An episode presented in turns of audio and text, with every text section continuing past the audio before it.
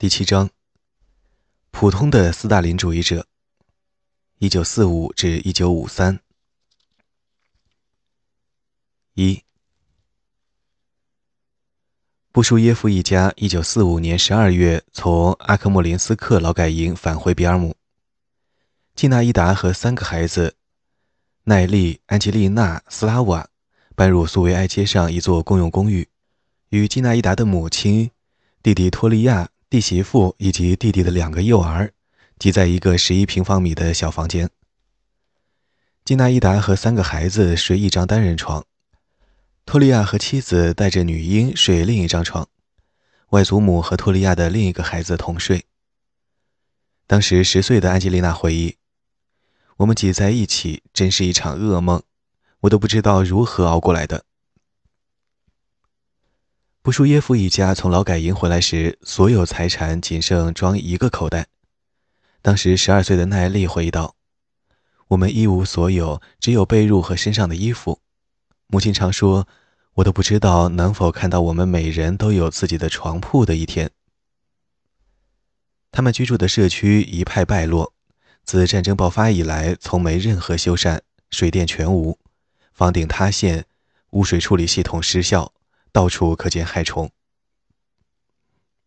比尔姆远离战场，未遭轰炸，但像后方许多城市一样，因大量撤入者给住房、食品、燃料带来极大压力而陷入困境。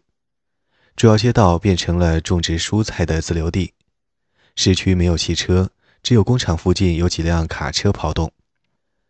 城市的墓道、长凳、围栏及绝大部分的树木都已消失，变成了柴火。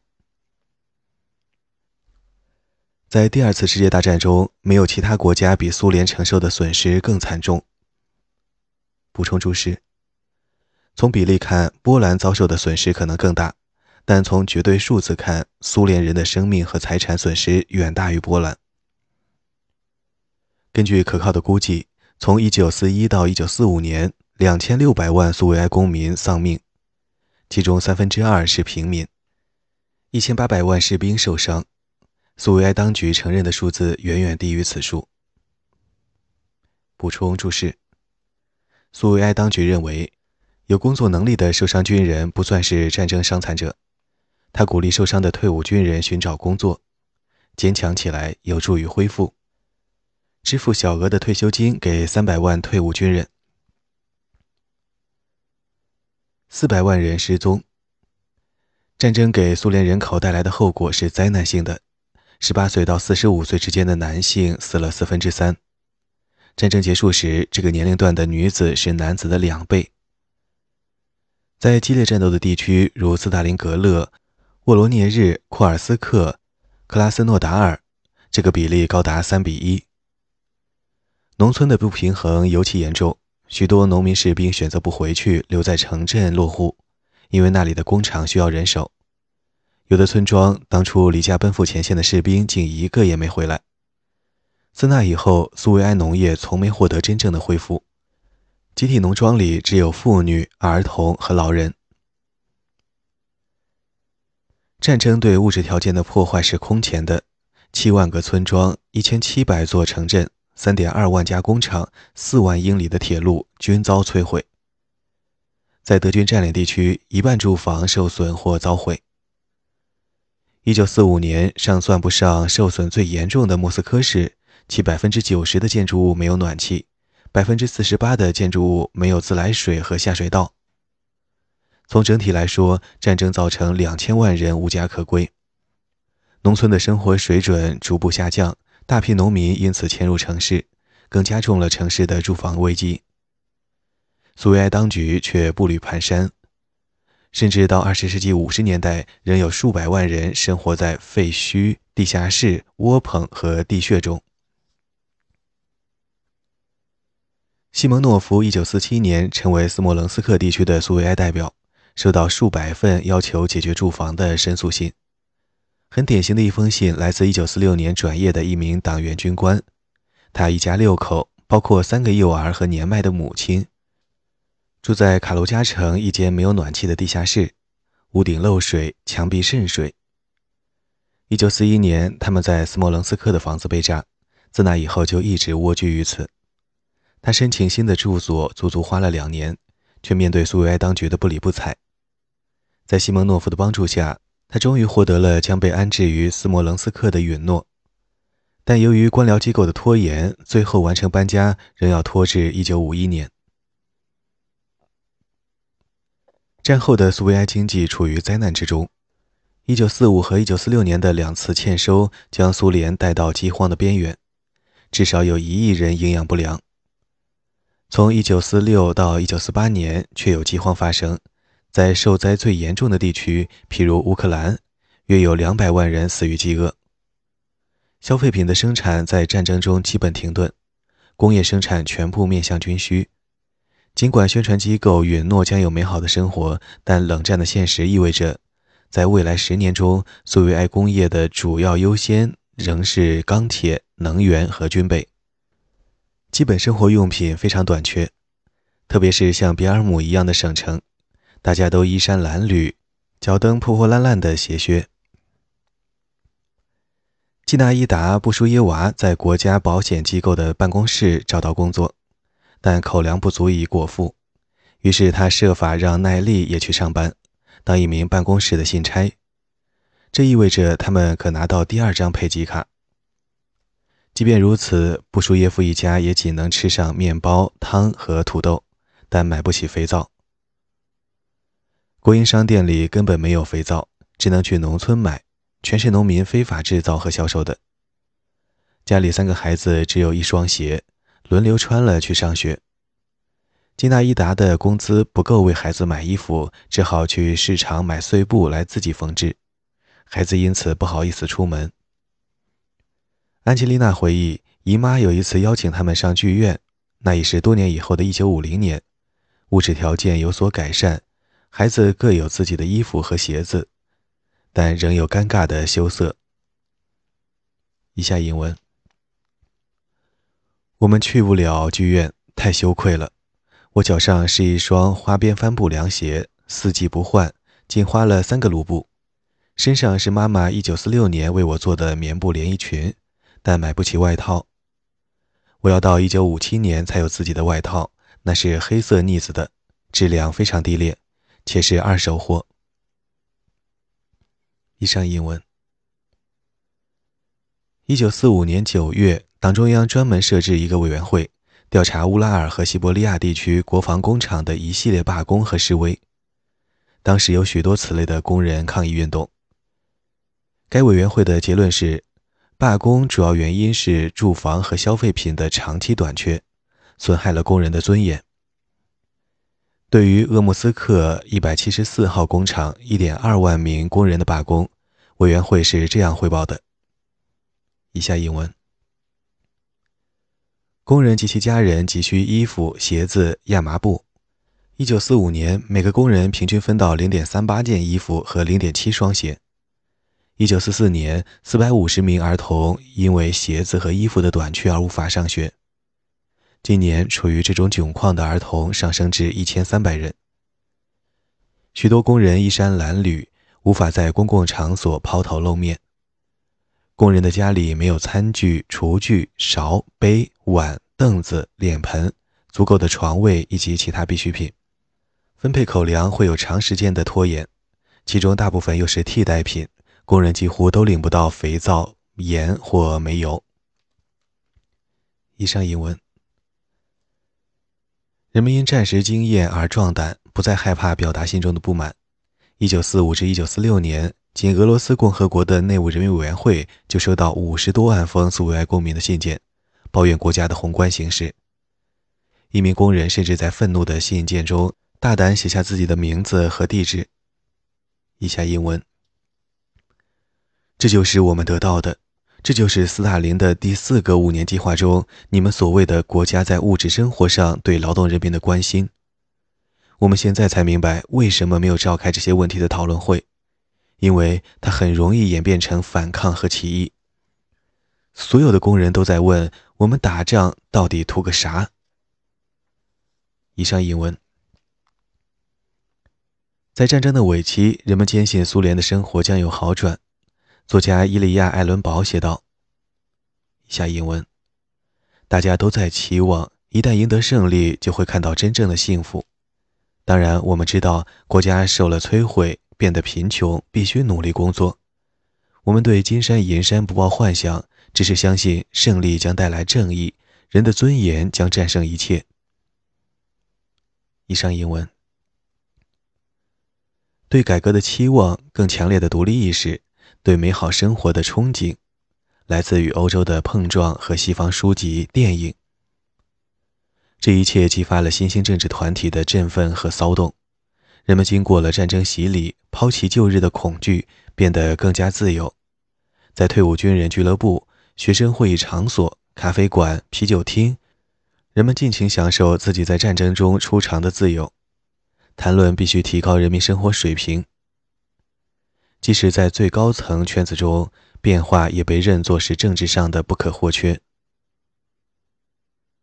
一位资深将军在私人电话交谈中告诉另一位：“千真万确，大家都在公开表达对生活的不满。”到处都可听到。这是内务人民委员会在一九四六年的窃听录音。政治局委员阿纳斯塔斯·米高扬在回忆录中提及，他当时相信，随着战争的结束，苏联将返回二十世纪二十年代的新经济政策。反斯大林的意见很少公开发表，但在非官方交流中，大家都心照不宣。是一定的社交、种族和职业的团体，以及囚徒、流放者，因此团结起来。有时甚至是整座城市都对政权抱有敌意。列宁格勒战时的围城经验，培植了该市居民反莫斯科的强烈情绪。在他们的眼中，这既是公民独立的标志，又是反克里姆林宫的象征。这种意义巧妙地体现于围城的传说中。献给受害者的公共纪念碑以及俚语、笑话、轶事之中。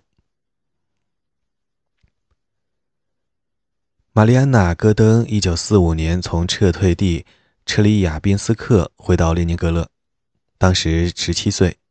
他的父亲在整个围城期间一直留在列宁格勒。他是苏维埃贸易代表团的翻译，又是一名活跃的神智学者。在二十世纪二十年代和三十年代，曾多次入狱。这次回来，玛丽安娜注意到，父亲在表达对斯大林政权的厌恶时，已变得更加开放。他回忆起父亲一九四五年的一次评论：“如果是在战前，即使在家里，他也绝不允许自己如此不慎。”以下引文：收音机响着，父亲躺在床上看书，我在擦地板。歌唱家尤里列维坦出场，唱起一首当时无处不在的歌曲，《光荣属于斯大林同志，我们伟大的领袖》。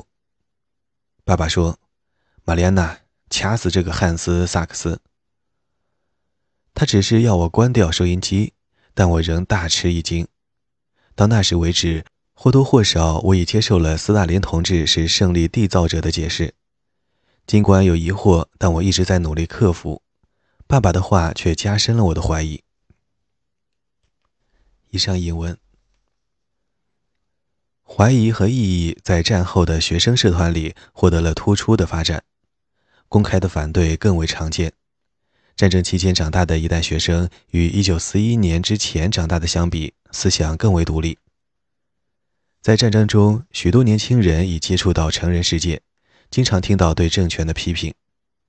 尽管他们中的大多数仍然相信共产主义理想，但他们的亲身经历使自己养成了特殊的独立性格，并与苏维埃的宣传和共青团的循规蹈矩保持一定的距离。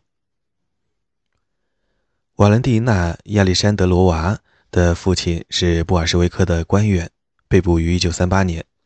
他自己1947年进了列宁格勒理工学院。他描述了自己同学中的价值冲突。以下引文：我们追随那个时代的精神，肯定是爱国者。我们伟大的祖国刚刚赢得战争，我们把自己当作青年禁卫军，并以此名义成立了一个俱乐部。补充注释：亚历山大·法杰耶夫的《青年禁卫军》是一部基于现实的小说，荣获了1946年的斯大林文学奖。他讲述第二次世界大战期间一个地下青年组织活跃于被德军占领的乌克兰地区。但我们反对在社会上亲眼目睹的腐败。某女孩学习不好，但得到好成绩，因为她是模范工人或模范工程师的女儿，诸如此类。我们不喜欢的还有许多其他类似的情形：强制我们参加党史讲座，教师让我们在练习簿封面上写下各自的共青团员证号，对我们的宣传努力缺乏诚意。在我们看来，共青团似乎是野心家的聚集地，我们避而远之。在理工学院内自组小圈子，聚在一起喝酒，讨论各种政治思想。如果有人听到谈话内容，我们可能会被捕。我们之间的危险谈话让我们团结得更加紧密。在我们圈子里，反对斯大林的个人崇拜是我们团体的标志。有人喝了几杯后会变得非常大胆，讽刺地提出干杯。为斯大林同志，大家都笑成一团。以上引文。这样的非正式学生团体有很多，大多数只是讨论小组，鼓励大家既阅读官方批准的书籍，又做出独立的思考。另有更加政治化的团体，信奉某种形式的共产主义新生，来对抗他们看到的野心家对共青团的主宰。通常受到内务人民委员会的监视。这些团体很小，只有很少的学生成员，所表达的意见却得到许多年轻人的赞同。譬如在车里亚宾斯克城，内务人民委员会发现一个学生小组，他们出版自己的年鉴，登载神秘诗歌和政论文章，呼吁在共青团内恢复列宁主义的革命精神。一九四六年九月，地方党委的一份报告发现。这些态度在车里亚宾斯克的学生中得到了广泛的认同，学生们都感到共青团高高在上，未能满足他们对外国文学、性问题和哲学的兴趣。一九四五年，艾莱娜·舒瓦洛娃与母亲从疏散地返回列宁格勒，开始上大学。二十世纪三十年代，由于父亲与他身在德国的母亲仍有书信来往，全家流放到沃罗涅日城。艾莱娜的父母于1939年离婚，在流放中长大的耻辱已给艾莱娜留下烙印。借用他自己的话，使他变得更加内向，并在心中抗拒苏维埃制度。母亲是专绘斯大林肖像的艺术家，家里没外人时，常对斯大林作为一国之父进行嘲讽，更加深了艾莱娜心中的抗拒。她从小由母亲带大。要相信上帝，始终讲真话，感到自己越来越疏远于大学环境，不得不隐瞒自己的过去。对他来说，开放和直率成了他坚持自己个性的代名词。他与两个最值得信赖而且均有污点履历的朋友自组一个讨论小组。他回忆：“我们的初衷是相互之间必须完全坦诚。”我们在朋友家的公用公寓召开第一次会议，讨论如何吸引新成员，只想发展自己类型的，而不是循规蹈矩的。但该小组半途而废，因为艾莱娜将之透露给自己的外祖父，他是前沙皇官员，吓了一跳，劝他赶快停止。他还透露了一个家庭秘密，以劝阻他的计划。艾莱娜的父母在二十世纪三十年代受到处罚。不只是因为与德国居民通信，更是因为参加了一个秘密的宗教团体。柳德米拉·埃利亚舍娃一九四零年进入列宁格勒大学，他的父亲两年前被捕遭枪决，曾是一名资深的布尔什维克和列宁格勒著名的神经学家。一九四一年，柳德米拉跟随大学疏散至萨拉托夫城，一九四四年回到列宁格勒。于1946年毕业，至此他已形成了反斯大林政权的见解。对他的思想具有重大影响的是列宁格勒大学校长亚历山大·沃兹涅先斯基，他是一名杰出的政治经济学家，通过招生拯救了不少人民公敌的子女。他充满道德勇气和人道精神，既有魅力又长得英俊。刘德米拉回忆。沃兹涅先斯基是我理想中的苏维埃人，我甚至写信向他倾心吐胆。在某种程度上，他代替了原是我理想人选的父亲。沃兹涅先斯基的讲座让柳德米拉对马克思有了更多的了解。马克思的早期作品更成了他的福音和反斯大林政权的道德基础。柳德米拉反思，马克思是一位伟大的人道主义者。以下英文：我听了沃兹涅先斯基的讲座，攻读了马克思的著作，才开始懂得真正的社会主义及共产主义理想。